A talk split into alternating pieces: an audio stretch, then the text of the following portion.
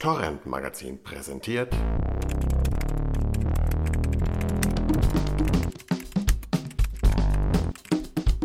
Das serielle Quartett.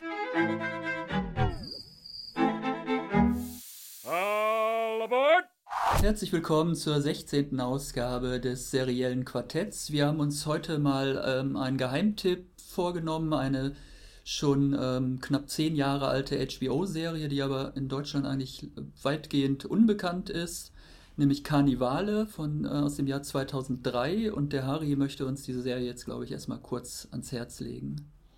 Ja, wie man gerade gehört hat, äh, auch hier ist man sich nicht einig, wie man den Namen aussprechen soll, weil da hinten ist aber ein stummes E, deswegen heißt die Serie tatsächlich Carnival, glaube ich, mit so einer leichten Betonung auf dem A hinten. Äh, die wurde in zwei Staffeln 2003 und 2004 ausgestrahlt ähm, und wurde danach wegen schlechter Quoten nicht verlängert. Äh, der historische Hintergrund ist, sie spielt in den 1930ern während der Great Depression, folgend dem Black Friday, große Wirtschaftskrise und äh, den verheerenden Sandstürmen, die die zentralen Staaten in den USA eigentlich äh, landwirtschaftlich ruiniert haben, äh, Dust Bowl. Wir haben zwei Handlungsstränge.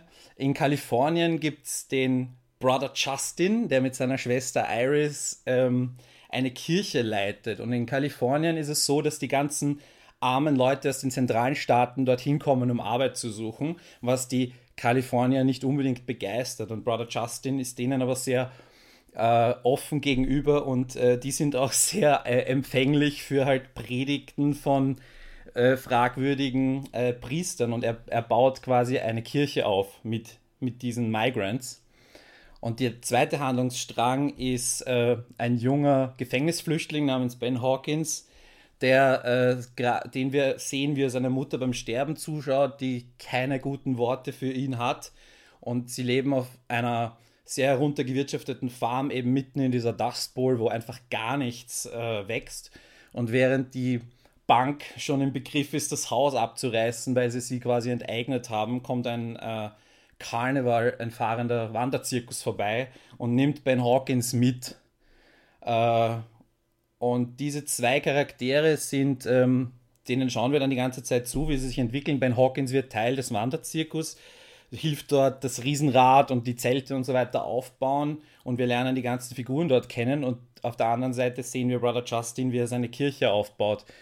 Und dem Ganzen zugrunde liegt eine eigene, ziemlich komplexe mythologische Welt, äh, laut der es immer in jeder Generation eine Kreatur des Lichts und eine Kreatur der Dunkelheit gibt, die sich halt ein, ein episches Duell um die Seelen der Menschen quasi liefern müssen.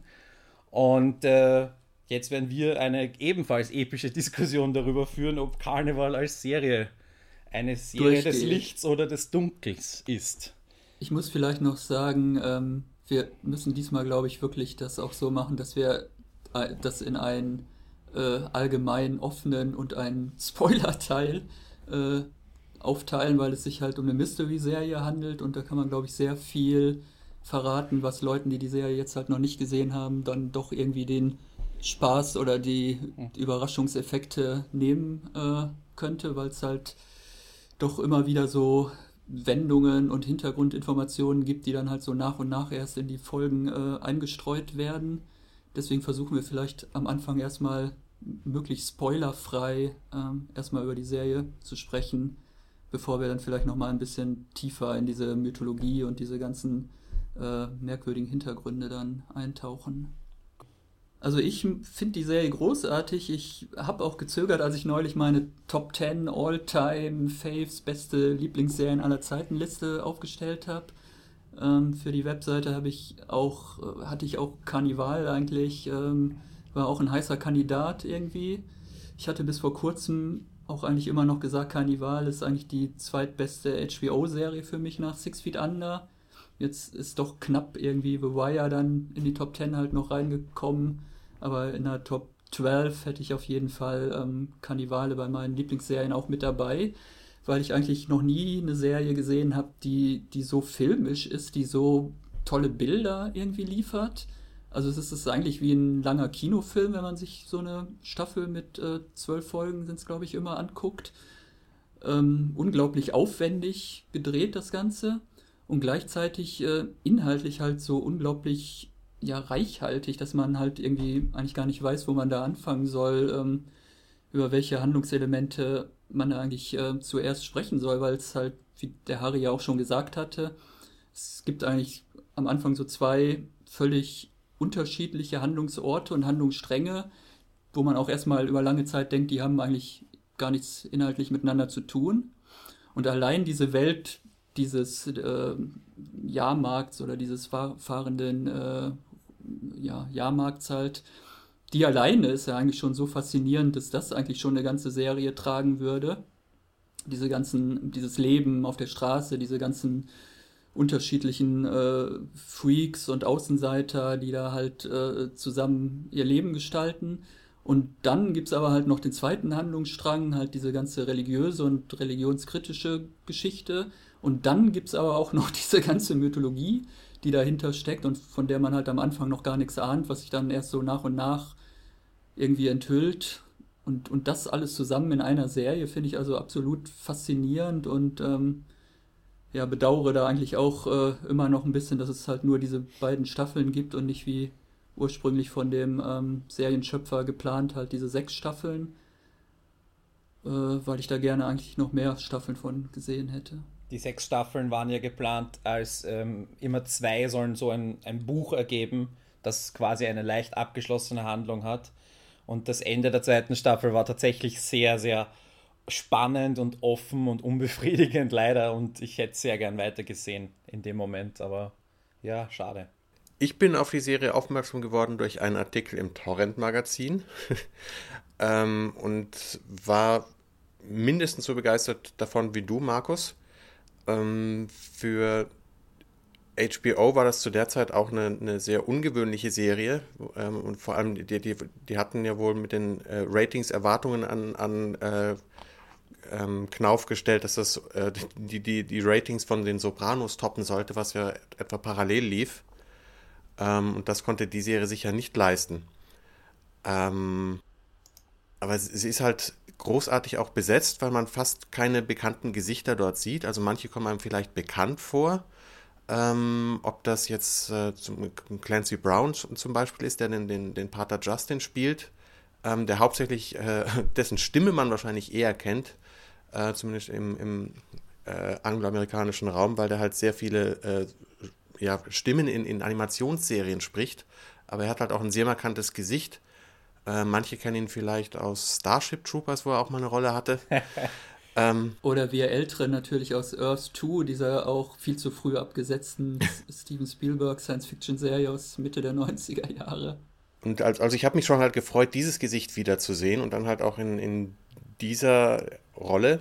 Gerade als äh, für mich eine Entdeckung war halt auch diese Claire Duval, die, die so eine so ein ganz charismatisches oder charakteristisches, großartiges Gesicht hat, an, an dem man sich einfach nicht satt sehen kann. Also ich finde, das ist so ein Gesicht, äh, äh, das die Kamera liebt, egal aus welcher Perspektive man die aufnimmt, die sieht immer interessant und faszinierend aus. Äh, und auch diesen Nick Stahl hatte ich äh, noch nie vor, vorher irgendwo gesehen. Also das ist der, der den Ben spielt. Ähm, Terminator 3. ja, muss an mir vorbeigegangen sein. ähm, und die Besetzung ist halt sehr, sehr äh, markant, sehr gut getroffen. Muss es ja irgendwo auch, wenn man äh, eine Freakshow begleitet, sowieso ein Thema, was man sehr selten äh, sieht. Also der, der, der äh, Knauf hat sich ja auch darauf berufen, auf äh, Freaks von Todd Browning als eine Inspirationsquelle. Äh, kann man auch nur jedem empfehlen, den, den Film zu sehen. Ist halt ein richtiger Klassiker. Und sonst fällt mir, glaube ich, auch nur eine Akte X-Folge aus, ein von Darren Morgan, Humbug, wo es auch um, um einen äh, ja, Wanderzirkus geht äh, und Scully unter anderem auch ein, ein Käfer ist. es ist halt ein sehr ähm, selten thematisiertes, äh, ähm, ja, selten thematisierter Hintergrund, so Schausteller und Zirkus, Freakshow. Ähm, sehr schön und die, die Mythologie die, die sich äh, der Serienschöpfer ausgedacht hat, ist halt dicht und kom sehr komplex. Ähm, und eben komplett, also dass diese Struktur im Voraus geplant ist und auf sechs Staffeln ausgelegt ist, ich glaube, das kann man spüren. Ähm, dass das nicht äh, Schicht auf Schicht auf Schicht ist, wie, wie, wie dann bei Lost meinetwegen, sondern dass das äh, geerdeter ist und auch nicht so im Vordergrund steht. Ähm, aber einen halt äh, ja mit der, mit der Dauer immer weiter reinzieht und äh, fasziniert und dann auch nicht mehr loslässt. Oh je. Ihr werdet mich steinigen. Ähm, oh Mann.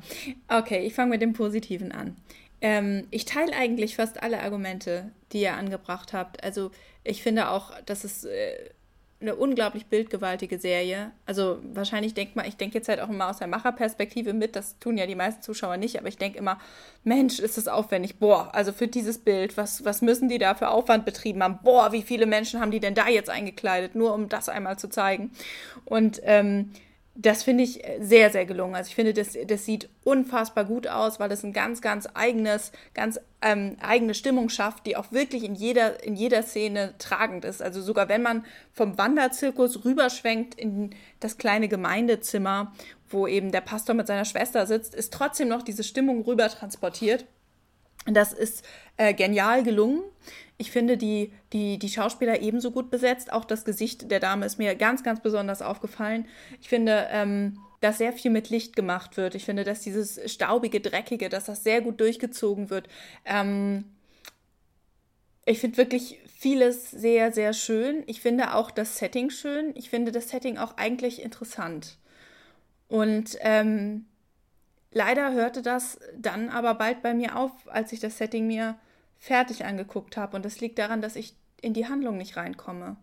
Ähm, vielleicht auch, weil man, vielleicht auch, weil ich habe überlegt, wo habe ich das letzte Mal so ein großartiges Setting gesehen oder die, so eine großartige Übertragung der Stimmung, der Stimmung von Szene auf Szene. Und äh, der Vergleich liegt ziemlich nahe, dass das bei Twin Peaks so ist, ne? Und ähm, vielleicht ist es, das ist halt gemein, irgendwie eine Serie mit Twin Peaks zu vergleichen, weil da stinkt ja fast alles gegen ab. Und ähm, ja, also äh, mir fehlt die Handlung. Also mir ist die Handlung, ich weiß, da ist eine Handlung, aber die ist mir zu dünn, die schafft es nicht, mein, mein Interesse zu wecken. Und ich habe ähm, jetzt schon, ich jetzt schon, seitdem ich die erste Folge gesehen habe, versuche ich in Worte zu fassen, wie ich das der Serie gerecht gegenüber formuliere. Und das fällt, das fällt mir wirklich sehr schwer, also noch viel schwerer als in allen Podcasts, die wir davor hatten diesmal, weil, es, weil ich im Prinzip so beeindruckt bin von dieser Leistung und andererseits dann doch merke, dass ich nicht weiter gucken würde. Und ich glaube, vielleicht liegt es daran, dass das eine Serie ist, von der ich das Gefühl habe, sie ist irgendwie für Kritiker gemacht und nicht wirklich für Zuschauer. Und ich habe das Gefühl, dass das alles Geschmackssache ist. Und das sollte es vielleicht nicht sein. Ich glaube, dass, dass Serien wie, wie Six Feet Under oder, oder Mad Men, dass die nicht Geschmackssache sind. Und ja, jetzt seid ihr alle so begeistert. Viele Leute können mit Madman gar nichts anfangen. Also das, wieso sollte das eine jetzt Geschmackssache sein und das andere? Also mich hat die Serie auch erst später richtig gepackt. Bis dahin habe ich mich halt äh, ja auch mehr an, an, Formalitäten ergötzt, sei es bei diesem ähm, fantastischen Intro. Es ist eines der schönsten, was ich überhaupt kenne. Ähm, weil, ich's, weil das so wunderbar einerseits äh, ne, diese Dokument Entschuldigung, ich warte einen Moment, weil hier gerade ein Zug vorbeirauscht. Hört ihr den? Nee. Nee? Ja. Ja? okay, wir haben ein Nee, ein Ja und. Ich habe nichts gehört. Der fährt noch. Ja, ja, ich höre ihn. Ich habe ihn noch vorher schon gehört, hm. den ersten. Da war noch keiner. Das war jetzt der erste. Das, das andere war dann vielleicht eine Straßenbahn bei Markus. Ihr müsst die. Nee, bei der Lina geht immer die Straßenbahn durch. Ja, also was dieses. Äh, ne, ich war beim Intro, genau. Ja. Ähm, einerseits sind ja diese äh, wunderbaren Dokumentaraufnahmen aus den 20er Jahren, diese Schwarz-Weiß-Bilder, die halt einen sofort in die Zeit bringen, dann diese Tarotkarten mit, mit der Animation. Ähm, und das, wenn man sich dann auch noch in, ins Gedächtnis ruft, dass das eine, in der gleichen Zeit spielt wie jetzt Boardwalk Empire, wo ich mir halt echt denke, ja, da, dann kann ich das halt noch umso mehr abfeiern, weil so, da sieht es halt auch so dreckig aus und es, die Atmosphäre ähm, die sich auch, äh, die einen auch aus diesen Dokumentaraufnahmen anspringt, äh, ist nahtlos äh, für mich in der Serie drin und, und spürbar. Etwas, äh, also 30er oder 20er Jahre, nee, 30er Jahre sind es ja, ähm, die ich bei Boardwalk Empire einfach überhaupt nicht so spüre. und, und nachvollziehen kann. Und mit ab der Folge, ich glaube Babylon, das war doch so eine Doppelfolge. Ab ja. da war ich äh, auch erzählerisch in, erst richtig in dieser ähm, Staffel drin. Es hat vielleicht für dich auch da, vielleicht was damit zu tun, Lina, äh, dass der Daniel Knauf ähm, kaum Fernseherfahrung hatte und auf gar keinen Fall als Showrunner. Ähm, als, ich glaube, er hat nur TV-Filme geschrieben, ein oder zwei. Ähm, Aber er durfte ja auch noch nicht den Showrunner-Posten übernehmen in der ersten Staffel. Das hat ja noch der Herr Moore. Ronald D. Moore ja. gemacht. Ja. Äh, trotzdem ist es sein Baby und seine Geschichte und das ähm, merkt man dem auch an. Also die, vor allem der ersten Staffel, ab der zweiten Staffel ist es wirklich rund und da hat, hat die Serie so ein Tempo, wie man es auch, äh, ja, an, an das man sich gewöhnt hat. Aber hätte die Serie, ja, weiß nicht, ich, ich, mag, ich mag halt auch, auch Sachen, die erstmal äh, so ganz anders daherkommen und halt mit einem anderen Erzähltempo. Das, und insofern passt der Vergleich zu Twin Peaks eigentlich sehr gut, weil genauso ähm, überraschend, wie ich Twin Peaks äh, ja Anfang der 90er wahrgenommen habe, ähm, war das Entdecken, also jetzt nicht nur wegen dem, dem gleichen Zwerg, der halt dann mal vorwärts spricht. ähm, der, es war so, so eine, eine Serie, die es schafft, eine ganz eigene Welt schlüssig und nachvollziehbar und glaubwürdig zu erzählen. Und das das ist vielleicht das für mich am stärksten verbindende Element äh, neben diesem Schauspieler äh, des kleinwüchsigen zu Twin Peaks. Der Michael J. Anderson, der hier den, ja, was ist er eigentlich so, Geschäftsführer des äh, Wanderzirkus praktisch spielt. Genau. Er ist nicht. Ich finde ja, er, ich finde ja, dass, ähm, dass das für eine HBO-Serie eigentlich ziemlich viel Handlung hat. Also es gibt natürlich, es ist natürlich schon irgendwie diese typische langsame HBO-Erzählweise, dass man dann auch bei manchen Folgen irgendwie denkt, es ist ja jetzt nach einer halben Stunde eigentlich immer noch nichts passiert. Und, und dann am Ende der Folge überschlagen sich aber irgendwie die Ereignisse. Aber ich finde, also ich habe jetzt zum Beispiel jetzt nochmal ähm, die Auftaktfolge der zweiten Staffel äh, gesehen und das ist ja irgendwie ein ganz schnelles Erzähltempo, da jagt ja irgendwie ein Ereignis das andere. Und wenn ich da an so äh, berühmte HBO-Serien wie Sopranos oder so denke, wo wirklich so gut wie nie irgendetwas passiert, dann finde ich, dass das eigentlich schon eine relativ ähm, ja, handlungsgetriebene Serie, zumindest jetzt für HBO-Verhältnisse ist. Naja, es ist ja nochmal ein Unterschied, ob äh, zu wenig passiert oder ob die Handlung an sich nicht mitreißt. Ne? Also ich würde jetzt äh, auf keinen Fall grundsätzlich unterschreiben, dass ich viel, viel Handlung brauche sondern eher, dass die, die, die Handlung in sich, in welchem Tempo sie eben auch erzählt wird, mich natürlich interessieren muss, wenn ich mir dem so viel Zeit widme, wie man eben braucht, um so eine Serie zu gucken.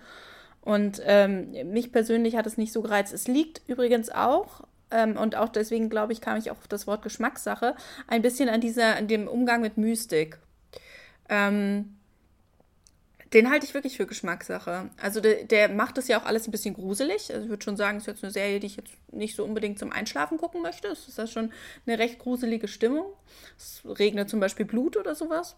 Es, ähm, die, äh, ja, diese Mystik, ich, es ist, äh, es ist schon konsequent. Es ist halt eine Mystery. -Serie. Ja, das, das ist schon konsequent an sich eingesetzt, aber das muss man doch mögen. Also mich hat es, äh, ich, ich mich hat, habe das dann immer nicht so interessiert und vor allen Dingen, mh, mm, ah, wie, wie sage ich das am, am, am ehesten? Wie, wie, wie formuliert man das?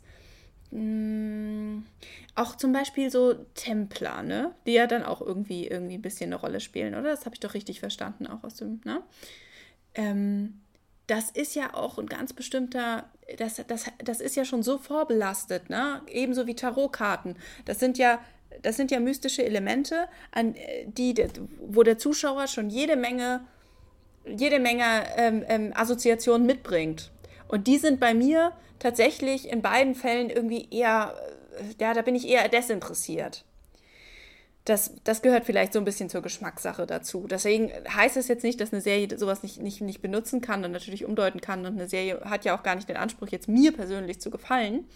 Aber ich finde es schon. Doch HBO möchte allen gefallen, glaube ich. HBO will eigentlich so Massenappeal haben. Inzwischen, damals. Damals noch nicht. Ja, also. ich weiß nicht, ist jetzt ja nicht, ist jetzt ja nicht so eine Fox-Produktion, ne? Die versucht, ein möglichst breites Werbepublikum anzusprechen, um gut Werbefläche zu vermieten. Ähm, ja, also vielleicht, vielleicht kam ich auf das Wort Geschmackssache wegen, wegen der, der mystischen Elemente. Eigentlich komisch, weil ich kann mit Mystery-Serien in den meisten Fällen eigentlich überhaupt nichts anfangen oder ich habe immer irgendwie das Problem, spätestens nach, nach, also spätestens in der zweiten Staffel oder so, finde ich es dann irgendwie fürchterlich. Also bei Twin Peaks war es ja eigentlich auch so, dass es dann spätestens nachdem der Mörder von Lower Palmer gefunden war, dann irgendwie nur noch ein komisches neues Geheimnis auf das letzte geschichtet wurde, ohne dass man irgendwie das Gefühl hatte, dass die Handlung jetzt noch irgendwie in sich konsistent ist. Und das habe ich eigentlich bei Mystery-Serien ständig. Hier muss ich auch sagen, dass mir die zweite Staffel von Carnival auch nicht so gut gefallen hat wie die erste. Also vielleicht ist das irgendwie bei mir immer dass das Ding, dass die Mystery-Serien eigentlich schon nach der ersten Staffel beendet sein sollten. Aber trotzdem sehe ich halt in dieser Serie dann halt so viel anderes, was mich fasziniert, dass mir das dann eigentlich auch schon egal ist, ob dann jetzt noch die Templer und noch irgendwie andere Versatzstücke äh, auch noch eingeführt werden, weil ich halt alleine so die Grundidee und die Charaktere und äh, dieses ganze Setting schon so faszinierend finde, dass, dass ich dann halt bereit bin, das hinzunehmen, dass dann auch noch die Templer vorkommen. Also ich würde gerne noch was eingehen, was der, was der Jens gesagt hat. Äh, Du hast gesagt, dass man sieht äh, der Serie an, dass es der, der erste Teil ist von, von etwas. Und ich hatte beim, beim Sehen einfach das Gefühl, und ich habe drei Anläufe gebraucht, äh, weil ich vor fünf Jahren, als ich es das erste Mal probiert habe, einfach noch nicht äh, in diesem Serien, ja, in dieser Seriensucht drin war, in der ich heute bin. Vor drei Jahren war ich dann offenbar noch nicht weit genug. Und jetzt habe ich sie durchgezogen aber ich, ich finde, es ist einfach der erste Akt. Es ist, und, und, und wenn ich einen Kinofilm nehme und ich breche ihn nach 20, 30 Minuten ab und habe eine klassische Aktstruktur, dann habe ich halt, was wir hier gesehen haben, die ersten 10 Stunden sind das, was sonst die ersten 10 Minuten sind.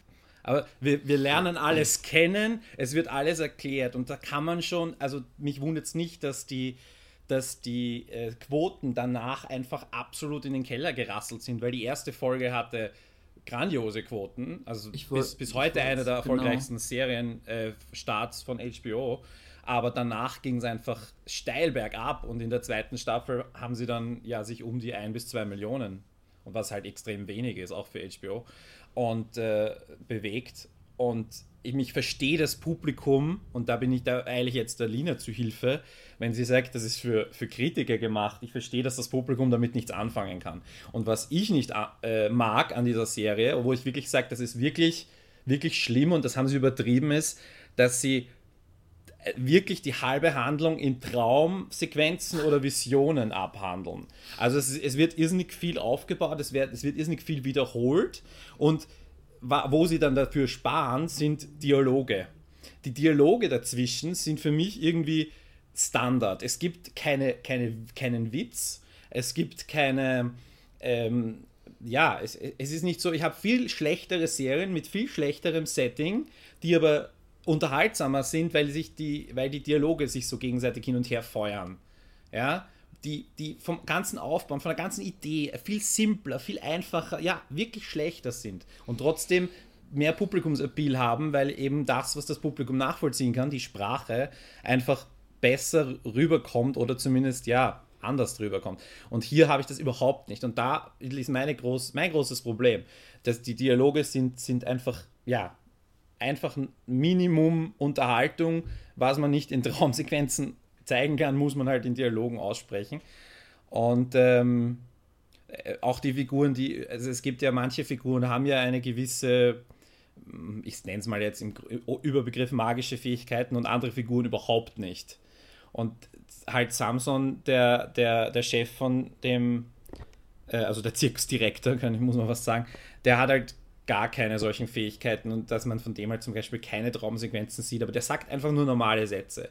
Der ist weder besonders weise, noch ist er besonders motiviert, noch sonst irgendwie. Der ist einfach nur eine begleitende. Immer, er weiß immer doch irgendwie mehr oder scheint zumindest immer mehr zu wissen als als zum Beispiel der äh, gute, wie heißt er denn nochmal, der Dick Stahl? Ben. Der, der Ben, der, der irgendwie völlig ja. ahnungslos ja, ist. Er, er, er, weiß mehr, weil er, weil er die, die, die treibende Kraft im Hintergrund, nämlich Management, äh, schon, ja, woher kennt. Die sind aus Europa gemeinsam eingewandert oder so, glaube ich, äh, sagen das ist sie jetzt schon der Spoiler-Teil. Naja, nein, also ich meine, also das war, er ist halt einfach schon so lange bei dem, bei diesem Wanderzirkus dabei, dass er halt alle äh, Kämpfe gegen irgendwelche bösen Avatare alles schon miterlebt hat oder so. Aber dann gibt es wieder Momente, wo er einfach sagt, ich kenne mich nicht aus, ich habe keine Ahnung, was hier passiert, äh, du bist auf dich gestellt, bla bla bla, und dann kümmert er sich wieder darum, dass, dass das Riesenrad dass das Riese. aufgebaut wird. Und ja. das ist ja auch genauso wichtig, weil sonst wäre dieser ganze Wanderzirkus ja schon längst vor die Hunde gegangen. Ist, ja, und dann, und dann vertröstet er alle Leute darauf, dass sie ihr Geld schon irgendwann kriegen oder so. Also diese, diese ganz normalen Manager. Also weil du gerade meintest, es, es, gibt, es gibt keinen Witz. Das ist ja eigentlich ein großartiger Running Gag in der ersten Staffel, dass er immer bei allen unangenehmen Entscheidungen irgendwie sagt, ja, das kommt von Management, das ist ja nicht meine Entscheidung, ich bin ja nur die ausführende Hand. Management hat das gesagt. Und alle denken, es gibt diesen Manager gar nicht, das schiebt er halt nur vor. Und dann ist irgendwie äh, das Management irgendwie so eine komische Kreatur, die in so einem, äh, ja, in so einem Zirkuswagen sitzt. Und mehr möchte ich dazu jetzt auch nicht mehr sagen. Da genau. ist ein Vorhang. Da ist ein Vorhang vor und dahinter sitzt halt wirklich jemand, der in der Hierarchie noch über Samson steht. Aber um, ich, ich würde auch noch mal sogar noch in die gleiche Kerbe wie, wie Harry schlagen und äh, was, was äh, den, in der mit dazu beiträgt, dass die Zuschauergunst bestimmt nicht so auf Seiten dieser Serie war, ist, dass äh, fast keine dieser Figuren sympathisch ist. Zumindest, äh, ja, zumindest dauert es lange, bis man, bis sie einem, es dauert länger, als man es gewohnt ist, dass sie einem ans Herz wachsen. Also weil sich dieser Ben Hawkins auch so sehr gegen seine äh, Fähigkeiten sträubt, sie überhaupt einzusetzen. Also man sieht es hier sehr eindrucksvoll am Ende der ersten äh, Folge. Und äh, er, er, sträubt sich so massiv dagegen. Ne?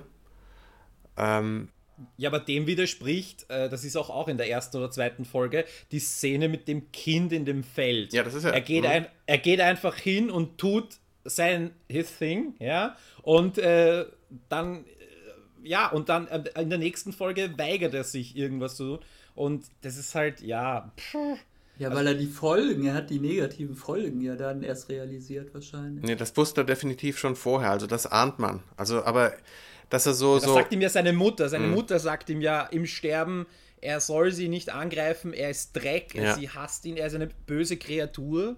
äh, das sagt sie ihm ja ins Gesicht ja. und sie will gar nicht mit ihm im Raum sein. Also. Äh, das heißt, das verunsichert ihn halt, glaube ich. Äh, und vielleicht weigert er sich dann die erste halbe Stunde, das irgendwo zu verwenden.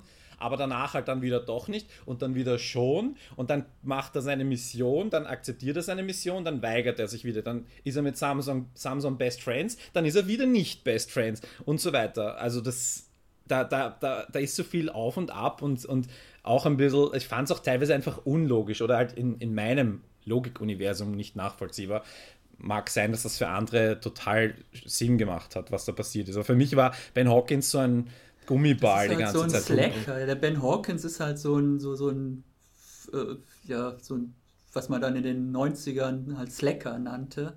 Praktisch das Urbild des Slackers. Der ist halt so getrieben von den Ereignissen, weiß eigentlich gar nicht, will auch eigentlich gar nicht. Er will eigentlich nur seine Ruhe haben und darf aber halt nicht, weil er halt irgendwie vom Schicksal oder von den höheren Mächten auserwählt wurde, eine wichtige Rolle zu spielen. Aber eigentlich will er einen nur seine Ruhe haben und da irgendwie. Ich ja. weiß nicht, ob Ruhe haben. Er hat einfach überhaupt keinen Platz in der Welt. Also, wo er wohnen kann, wovon er leben soll, da ist ja nichts. Und die, diese äh, Schausteller, die Freaks, das, dieser Zirkus, das ist eine geschlossene Gesellschaft, in die er auch erstmal überhaupt nicht reinkommt. Ähm, und Aber auch gar nicht will. Ja da rein. Aber er passt ja da rein, weil er ist ja eigentlich genauso ein Freak mit seinen komischen, übersinnlichen Fähigkeiten wie halt diese Leute, die dann irgendwie siamesische Zwillinge sind oder die bärtige Frau oder der Echsenmann oder die komische. Hast nicht du äh, das geschrieben, dass er in deinem Text, dass er Freak unter Freaks ist? Ja, ich lese auch gerade, ich habe hier meinen eigenen Artikel natürlich. Na, ich finde schon, dass ihm, da, dass ihm da die Hand ausgestreckt wird und dass sie eigentlich gerne wollen, äh, ihn integrieren wollen. Klar hat es am Anfang, klar gibt es am Anfang, also es gibt eine sehr schöne Szene ganz am Anfang, dass er aufwacht und ähm, hat irgendwie zwischen diesen, diesen Schaustellerwagen geschlafen und da wird ihm erst beim Aufwachen klar, wo er da wohl gelandet sein muss, weil eben diese, dieses Schaustellervolk da äh, um ihn rum den Alltag äh, durchlebt und eben genauso so ist, wie sie halt ist. Jeder darf so sein, wie er ist und sind halt alles ziemlich freakig und machen sich ein bisschen über ihn lustig. Und für ihn ist, scheint das, also man sieht richtig Angst in seinem Gesicht, obwohl es überhaupt keine gefährliche Szene ist und es auch dem, also den, den anderen eher gruseligen Szenen eigentlich wirklich äh, total entgegengesetzt ist, weil es auch eine sehr helle, freundliche, ähm, freundliches Tageslicht halt ist und, ähm, und trotzdem gruselt er sich gerade dann. Und ähm, das, äh, ich glaube, dass die sind ihm alle eigentlich, die machen zwar so ihre Scherze, aber die, die, wollen ihn ja eigentlich schon, oder mehrere wollen ihn ja schon dabei haben, die haben ihn ja auch da, da weggerettet, ähm, aus der Anfangsszene gerettet und ähm, wollen mit ihm, also.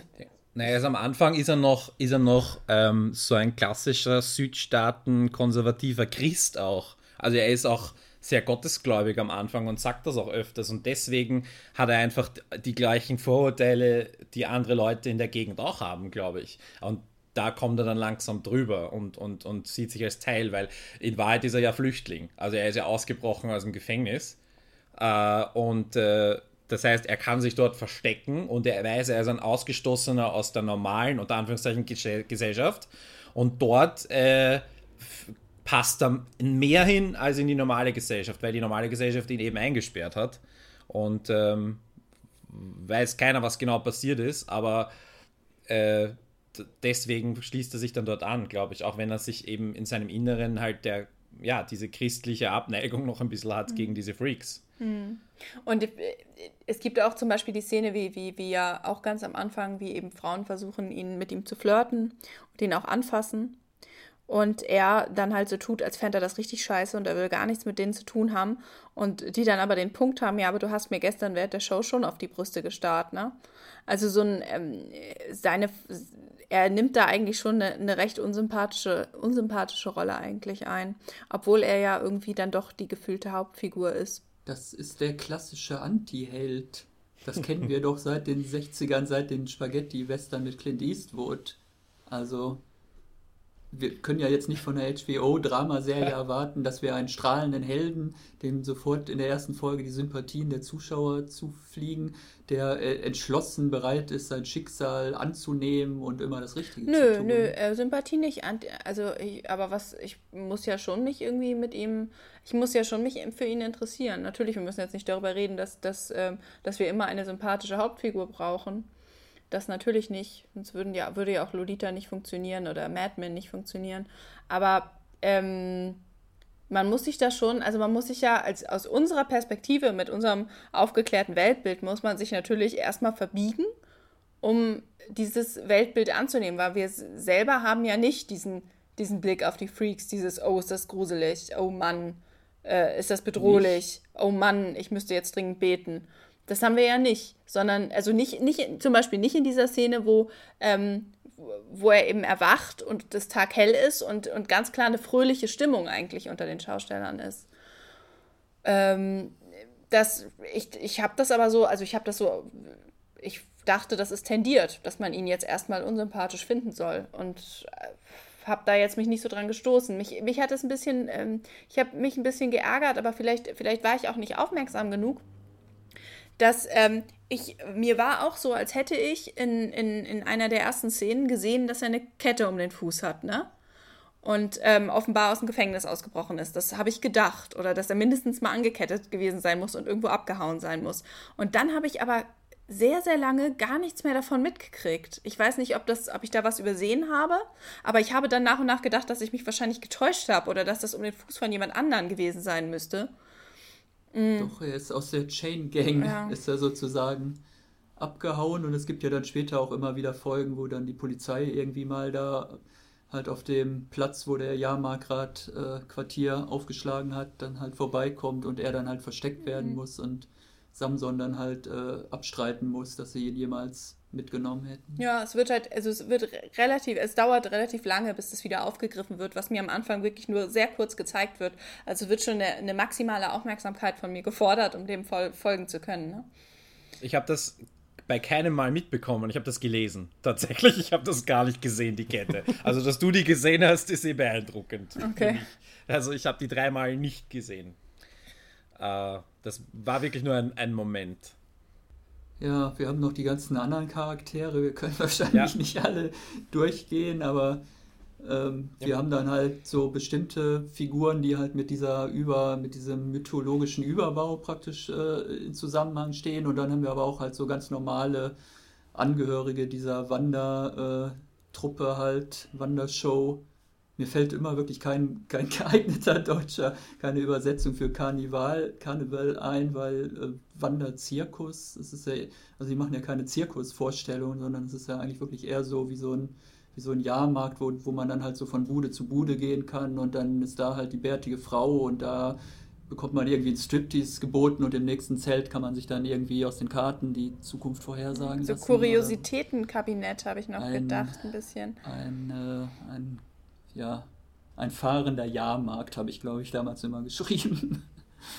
Ja, sie sind halt, eigentlich sind sie ja, also ich meine, was man jetzt so alles kennt aus der Geschichte von, von diesen Freakshows, da sind sie ja eigentlich relativ harmlos unterwegs, weil ich meine, okay, ein bisschen eine bärtige Frau und Stripshow und Karten legen und ich meine, die großen Sachen haben sie eigentlich eh nicht. Aber sie sind in dieser, in dieser Gegend, wo sie unterwegs sind, dass das wirklich relevant ist, auch weil dort sind Orte, wo die Leute, die dort leben, werden von diesen extremen Sandstürmen äh, getroffen. Die, die industrielle Revolution vorher hat ihnen Maschinen gegeben, dann haben sie das ganze Land zu Acker gemacht und dann gab es nichts mehr, was die Sandstürme aufgehalten hat. Und das war in den 30er Jahren, war dort einfach Ödnis. Und man sieht auch die Farm von Ben Hawkins am Anfang. Das ist ein Haus, das inmitten eines kilometerweiten Sandfeldes steht. Dass die keine Geld haben und dort nichts wächst, um die Bank zu bezahlen, wundert eigentlich überhaupt nicht. Und die Leute, die dort leben, die jetzt noch äh, so Sachen wie Bergbau betreiben oder so, da haben wir auch eine Stadt, die von, offenbar vom Bergbau lebt und so weiter, wo nur Männer wohnen. Äh, die Babylon. Babylon, ja. Äh, und äh, die, die Menschen, die dort wohnen, haben ja wirklich nur die Chance, äh, wir arbeiten uns den Arsch ab und erreichen nichts, ja, außer dass, dass wir vielleicht was zu essen haben. Oder wir gehen an die Küsten. Äh, und da sind wir dann halt bei Boardwalk Empire auf der einen Seite, New Jersey und auf der anderen Seite eben Kalifornien, das, was uns in der, in der, in der Serie präsentiert wird die Migrants wandern nach Kalifornien und Kalifornien hat damals ähm, aktiv Arbeiter angeworben. Die haben das gemacht wie Deutschland und Österreich nach dem Zweiten Weltkrieg. Die haben aus den, aus den ärmlichen Regionen Arbeiter angeworben, sind aber mit der enormen Masse, die da gekommen ist, nicht, zu, nicht fertig geworden. Und dann gab es einfach diese Konflikte. Und wir haben ja in der zweiten Staffel auch ein bisschen eine politische Ebene, dass äh, Brother Justin einfach seine tausenden neuen Gemeindemitglieder als, als Wähler registrieren lässt, um seinen Kandidaten äh, in den Kongress zu schicken. Ja, und das, das, das waren massive Menschenbewegungen damals, die die politische Landschaft verändert haben. Und da sind wir. Und dieser Karneval zieht durch die ärmsten Dörfer. Und die kriegen eine, eine, eine die haben dieses konservatives Weltbild. Der, das, also eine, eine Strip-Show sich anzuschauen, ist, muss für die meisten eh schon sehr weit über ihren moralischen Horizont raus äh, ein, ein, Schritt hinaus gewesen sein.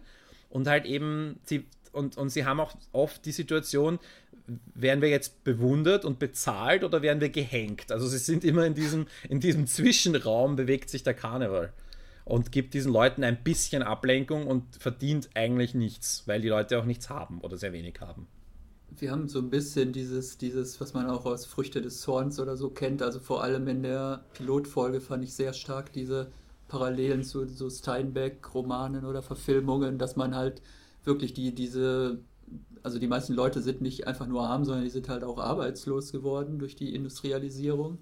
Und die, die ziehen halt einfach in Massen dann irgendwie durch die Gegend und, und haben da halt irgendwie überhaupt keine Existenzgrundlage mehr. Und wenn Ben dann manchmal in seinem alten oder in dem klapprigen Auto des Zirkus da halt irgendwie so über die Landstraße tuckert, dann, dann kommen ihm ständig irgendwelche Wagen entgegen, wo Familien ihr ganzes Hab und Gut draufgeladen haben und halt irgendwie irgendwo hin wollen, wo sie sich halt eine neue Existenz aufbauen können und gar nicht irgendwie genau wissen, was das Ziel sein soll. Und man sieht dann lauter ungewaschene Gesichter und hungernde Kinder und weiß ich nicht was. Oh, das wäre die perfekte Überleitung von der anderen Heimat gewesen.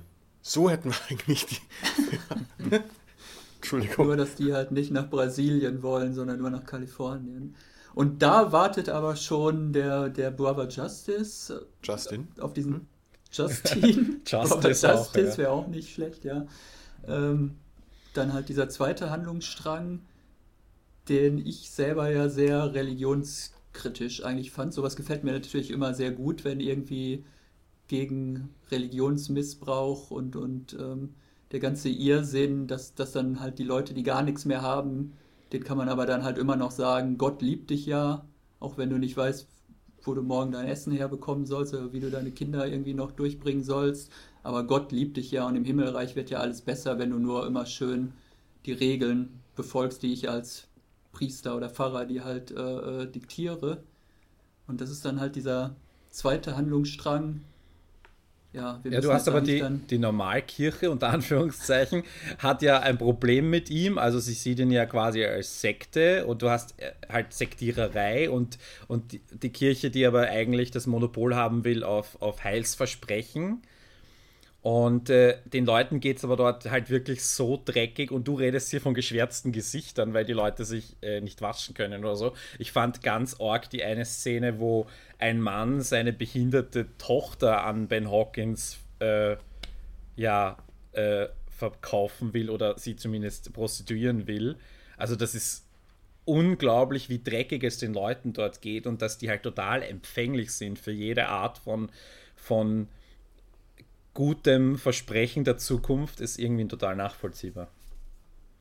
Ja, wobei am Anfang der aber ja noch in der normalen Kirche ist. Also das ist ja dann erst später, dass er sich dann da so los, los sagt und dann praktisch äh, da, da seine eigene Kirche praktisch ja. dann errichtet. Es beginnt mit dieser, mit dieser, mit dieser Migrant, Migrant-Frau, die äh, das Geld stiehlt. Und äh, dann merkt er eigentlich, wie viele, wie viele es da gibt und welche Probleme die haben und will sich um sie kümmern. Und dann kauft er oder will dieses äh, so ein altes chinesische Opiumhöhle kaufen als, als Kirche. Und äh, da kommt dann die, die, die, die Bevölkerung und sagt, hey, wir wollen eigentlich seelischen Beistand von dir und nicht die Migrants. Ich meine, und da geht es dann eigentlich los, dass er sich um sie kümmert und sein eigenes Ding durchzieht und ja, aber auch noch nicht gleich. Also es ist ja, das Schöne ist ja, dass sein, sein Glauben getestet wird, äh, in, in Frage gestellt wird von, von diversen Ereignissen und dann seinen Glauben wiederfindet. Und da, ja, äh, da kann man euphemistisch. Sich jetzt auch drüber streiten. Wir müssen jetzt, glaube ich, zum Spoiler-Teil übergehen, sonst müssen wir hier immer um den heißen Brei rumreden. Dieser Wandel ist halt Deswegen, schön liebe ja. Leute, die ihr die Serie noch nicht kennt und jetzt vielleicht Interesse bekommen habt, schaltet an dieser Stelle ab und guckt euch erstmal die Serie an. Und dann könnt ihr ja nochmal weiterhören, wenn ihr dann äh, auf dem gleichen Stand seid wie wir sozusagen.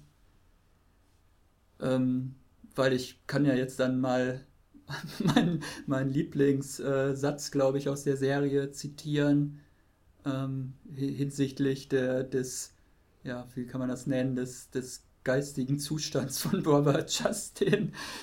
Ich glaube, der, der Bischof, der ja auch irgendwie so eine Art Mentor und, und väterlicher Freund von ihm gewesen ist, der sagt dann irgendwann, du bist doch von einem Dämon besessen. Und dann antwortet er ganz lapidar, ich bin der Dämon. und das ist ja eigentlich dann halt diese Entwicklung, die er praktisch durchmacht, dass man am Anfang halt irgendwie noch so gar nicht weiß. Es ist, man erfährt am Anfang halt, aha, in jeder Generation gibt es irgendwie einen Avatar des Bösen, einen Avatar des Guten. Dann weiß man aber lange halt nicht, wer ist denn jetzt der Avatar des Bösen. Es wäre ja naheliegend erstmal, dass der Pfarrer natürlich der Gute ist und dieser entflohene Sträfling halt der Böse. Und irgendwann Ja, wobei es wird, halt es wird auch angedeutet, dass er, dass, dass eben Ben der Gute und äh, Brother Justin der Böse ist. Aber ich glaube, man kann da Stunden drüber diskutieren und vielleicht hätten wir nachher noch äh, ein, die ein oder andere Überraschung erlebt, dass eigentlich, wir sind jetzt schon im Spoiler-Teil, gell? Dass ja. eigentlich Sophie vielleicht der böse Dämon ist oder so.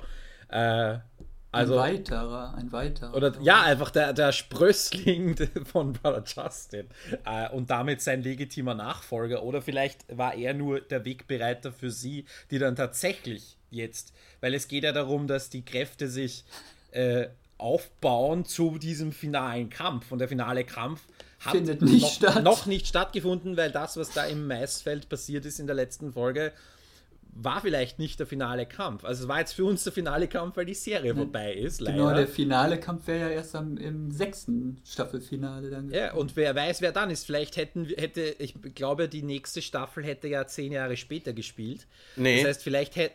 Nee, nee, nee, nee, die erste Staffel, äh, die ersten beiden Staffeln 34, 35, die nächsten dann 39, 40 und die, Abs die fünfte, sechste wären 44, 45 gewesen.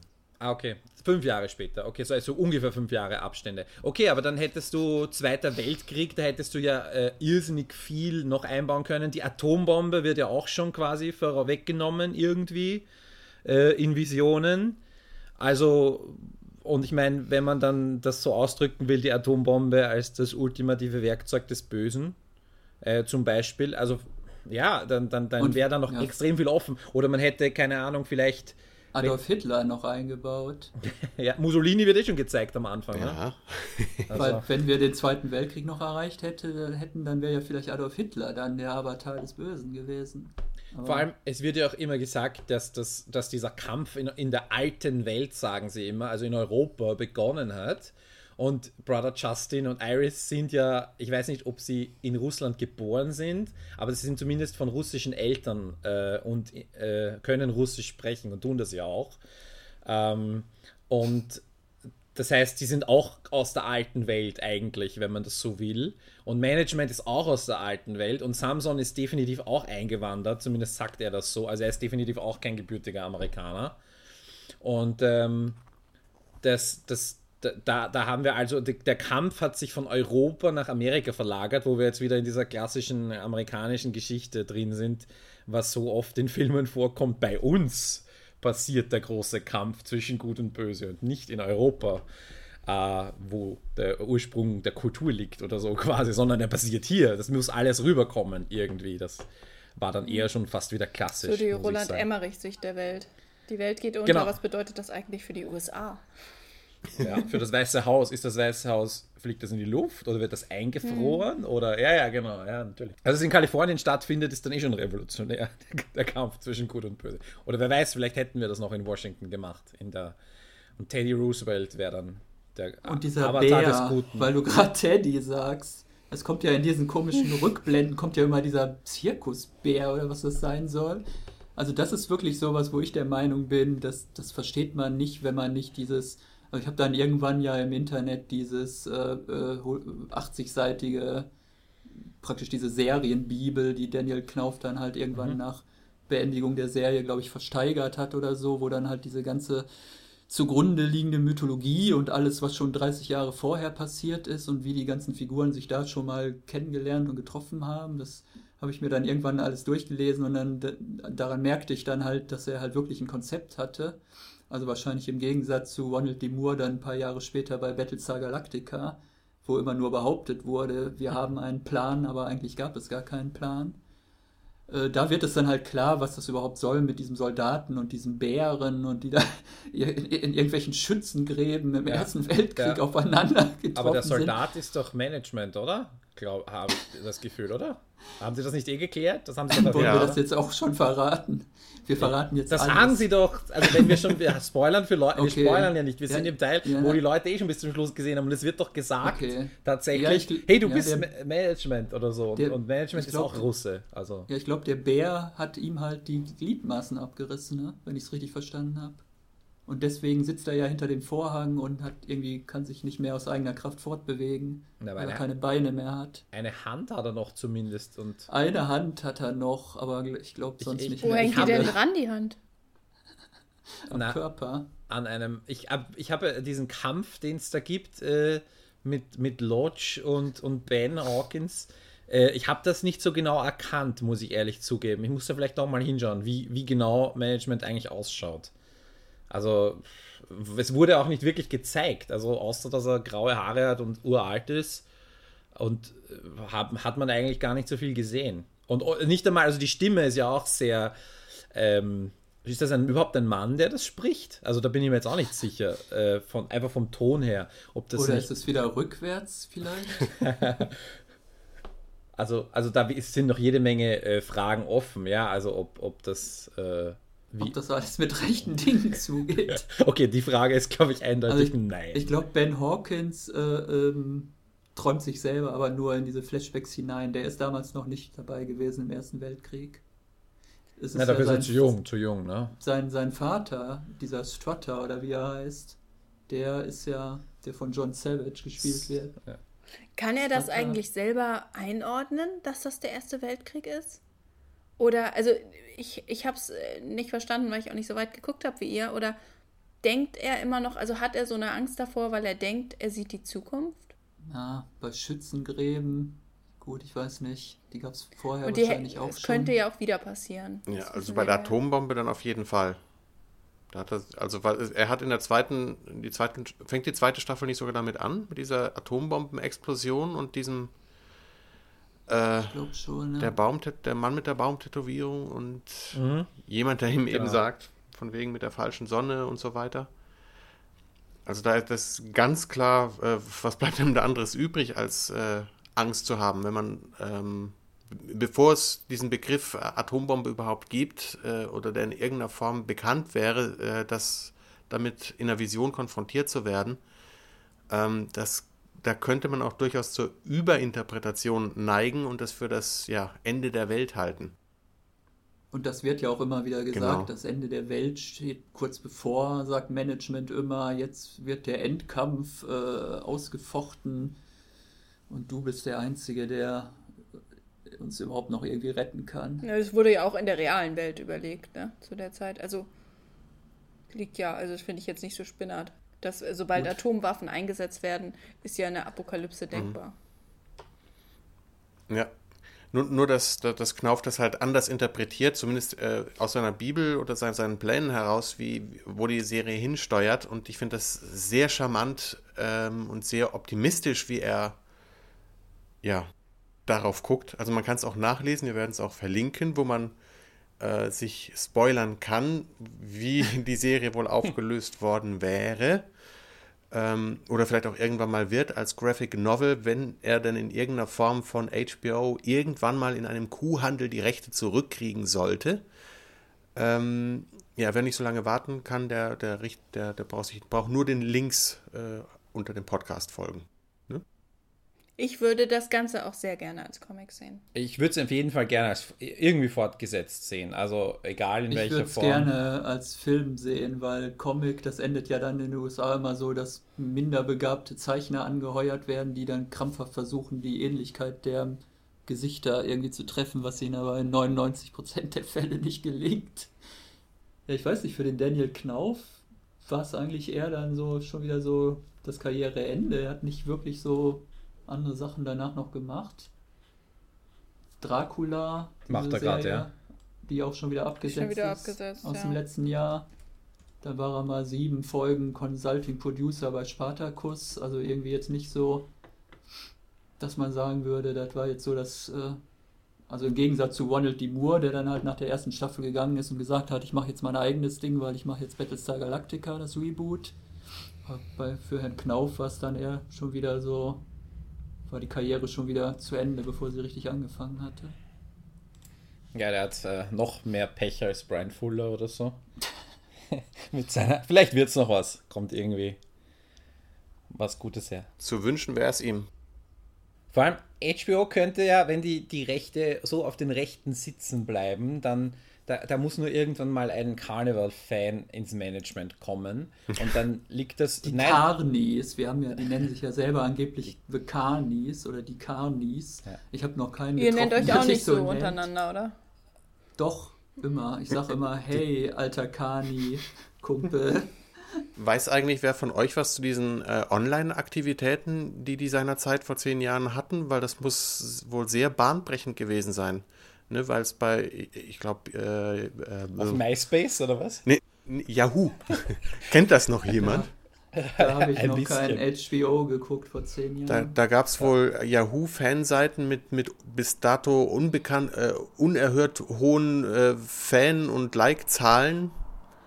Die, und die, die hatten wohl, also was es wohl gab, war, dass HBO eine interaktive App mit Tarotkarten legen hatte. Ähm, aber App. mehr ah, weiß ich dazu auch nicht weil wir gerade von den Carnis gesprochen haben. Was wir, was wir noch vergessen hatten, ist eigentlich, dass auch diese Carnis halt in der Serie, also diese Zir dieses Zirkusvolk, dieses fahrende Volk, wie wir früher ah. gesagt haben, dass die ja eine, eine eigene, also die bilden nicht nur jetzt in diesem einen Karneval, sondern auch alle untereinander, die da so äh, auf verschiedenen Strecken in den USA unterwegs sind und sich dann ab und zu auf der Landstraße mal begegnen oder so, bilden die eigentlich eine eigene Gesellschaft, sogar mit einem eigenen Rechtssystem und einer eigenen Rechtsprechung und halt ähm, ganz eigenen Regeln fernab praktisch der, der normalen Mehrheitsgesellschaft um sie herum, was dann teilweise auch halt in, in einzelnen Folgen, Handlungen dann eine wichtige ja, aber nur Rolle sehr spielt. Am Rand, sehr am Rand. Also in der Babylon-Doppelfolge, da gibt es dann sogar, ja. da, da gibt dann sogar ein eine Art Gerichtsverfahren und da wird dann sogar halt Recht gesprochen über jemanden, der,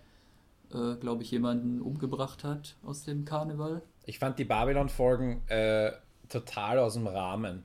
Also mich haben die eigentlich mehr irritiert, als mir irgendwas gebracht. Also ich fand, die haben einfach nicht gepasst dazu. Die, die, die waren einfach nur so ein ja, eine abgeschlossene, eine, eine, eine isolierte Handlung von der Haupthandlung. So. Aber das war super creepy. Diese, ja, ja, das, das war es. Es war ein guter Fernsehfilm wäre es gewesen. naja, sicher, diese zwei Folgen da zusammen. Bei den ja, beiden war auch dieser Moore federführend.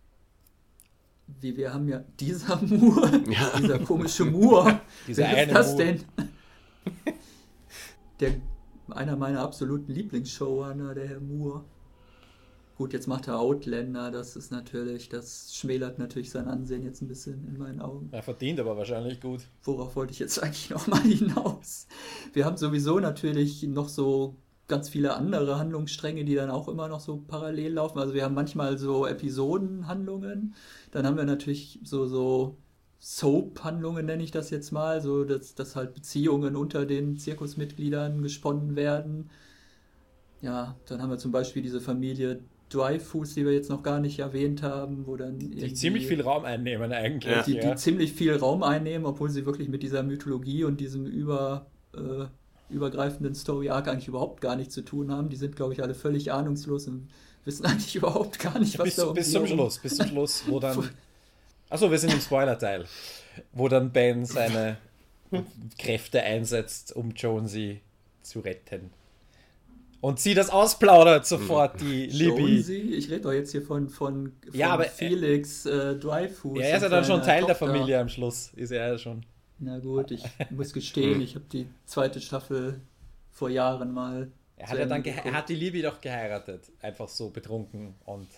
Ich wusste nicht, dass Spoiler-Teil heißt, dass wir wirklich alle, alle Handlungsstränge aufzählen. Aber du hast damit angefangen.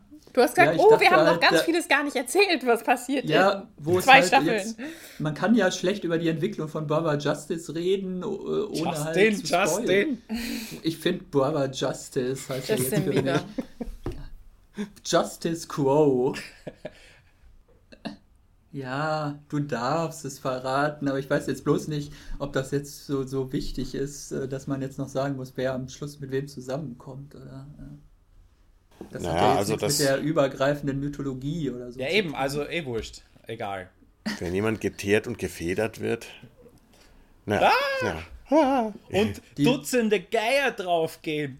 Und die wichtigste Frage ist noch nicht beantwortet: rasiert sich die bärtige Frau am Schluss endlich? Wir müssen jetzt unbedingt noch darauf eingehen, dass jetzt ähm, American Horror Story in der nächsten Staffel heißt jetzt Freak Show. Also die Staffel hat den Untertitel Freak Show und es wird erzählt von einem Wanderzirkus in den USA, diesmal allerdings der 50er Jahre, in, der ums Überleben kämpft in der Endzeit, als die Wanderzirkusbewegung sich schon ihrem Ende entgegenneigt. Und außerdem haben wir dann irgendwie noch eine Kleinstadt, wo plötzlich eine Erscheinung, eine dunkle Erscheinung des Bösen auftaucht, die ähm, das Leben äh, sowohl der Zirkusangehörigen als auch der Einwohner bedroht.